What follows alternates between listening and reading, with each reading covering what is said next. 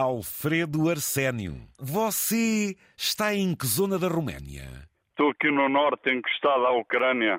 Tanto quanto eu fui visitar a Ucrânia, dei lá um saltinho e voltei para trás.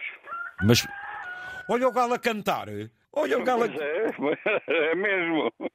Oh, Alfredo, então o meu amigo está no norte da Roménia, numa zona de campo? Sim, sim, sim. Estou aqui na casa da minha sogra.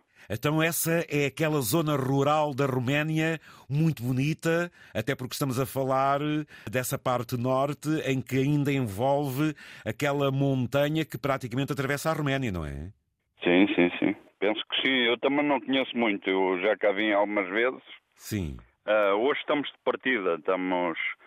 É o último dia que, que vamos estar aqui. Vamos para passar a tomar, mais propriamente para a casa de uma cunhada e depois volamos para Portugal. Olha, foi pouco, mas, mas é, dá para descansar qualquer coisa. O pior é só o caminho aqui para cima é que é um pouco mais duro, que tem que subir em uns 600 metros a, a pé, mas é, é subir bem. Mas de resto vai bem. Fica no meio da montanha aqui e não há caminho de, de carro até cá acima. E o meu amigo, para levar as malas, vai lá, vai. E isso é de florestas fantásticas, não é, uh, Alfredo? Sim, sim, sim, sim, sim. Você já viu algum urso? Sim, agora, aqui, aqui, aqui onde eu estou só se vê montanha.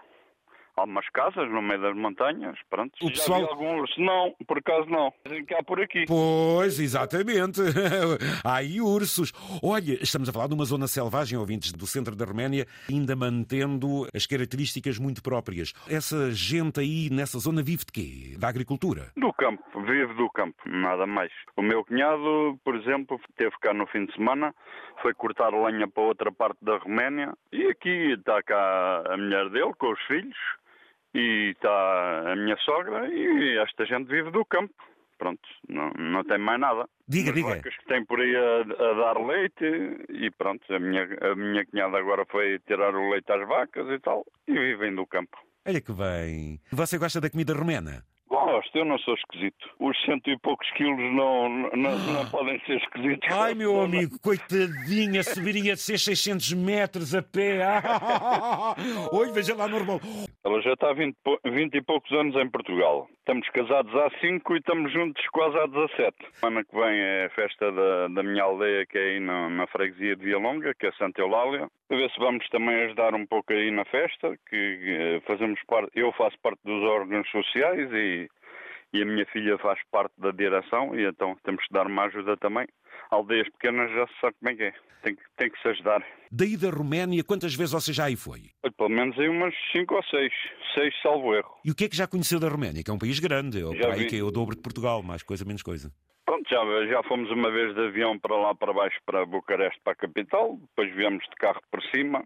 Assim, de, o que eu conheço mais é algumas igrejas que a gente vai ver e tal, que aqui, sabe que as igrejas aqui são todas bem arranjadas. E algumas coisas, mas não muito. Aí essa zona onde você vive, muitas das casas provavelmente são até feitas em madeira, não? Sim, sim, aqui a casa da minha sogra é feita em madeira. E há casas tradicionais de madeira arrendilhada que é uma beleza.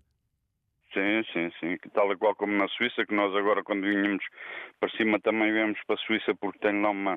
A minha tia, a filha da minha mulher está está lá na Suíça, ali na zona de Lausanne, e também se vê muitas casas assim como aqui, mais bem arranjadas, pronto, é claro. Pronto, cada uma na sua. típico. Então quantos quilómetros são daí a Bucareste? Olha, perto de 800. E ainda é longe, pois o país é grande. É, É é grande. mesmo aqui, em linha reta, é a 2 km da Ucrânia. Só que para ir à. Ucrânia tem que se fazer 30 e tal quilómetros até à capital do distrito e depois então é que se passa a fronteira. O facto de estarem perto da Ucrânia, eh, o que é que sente? As pessoas fazem a sua vida normal ou sente-se às vezes assim Sim, sim, alguma. sim. É Não. tudo normal? Nós entramos lá eh, também, pronto, eh, a minha filha mais velha começou a dizer, ah pai, para que é que vais? Ah, olha, vou pôr o carimbo no passaporte. Exato, E é então- como eu. Claro. É mais um. Claro, e então eh, fomos, mas não, não, não há preocupação, Nada, quer dizer, tá pode bem. haver lá interiormente, mas nós por acaso tivemos sorte, tivemos a falar com, com um senhor que tem um filho a trabalhar em Portugal, na zona de Coimbra. Olha a coincidência. Por, por acaso, por acaso, a perguntar-me se ele recebia dinheiro romeno e o senhor falava romeno e disse que tinha um filho aí a trabalhar e que já tinha ido aí umas 10 vezes a Portugal. Bem, Até ai, tinha um carro com matrícula portuguesa e tudo. Ah, boa. Mas não há, não há assim grande preocupação. Ainda bem, Alfredo. O que é bom chega ao fim, bom regresso. A sua senhora também está boa, ficam as saudades, né? ouvir, está a ouvir mas diz, eh, diz que ficava ali mais longe, então que ela está com um pouco de vergonha. Ah, mas ouça, mas ela percebe, ela percebe português, não percebe? Lembra, Sim, sim, bem, bem. lembra-me lá como é que, qual é o nome da sua mulher? Maria Godinca. Maria Godinca, um beijo grande, continuação de uns bons dias por aí, um bom Obrigado, regresso a Portugal e Obrigado. tudo bom. Um grande abraço, amigos, foi um gosto. Eu queria mandarem um beijo para as minhas filhas e, e para toda a gente em geral, um abraço. E para os meus colegas daí da, da firma de onde trabalho de transporte de automóveis e para toda a gente em geral, pronto, e para si e para toda a sua equipa. E obrigado por, por me darem este contacto. Um grande abraço, amigo. Venha bem, foi um prazer. Bom dia para ir para a Roménia.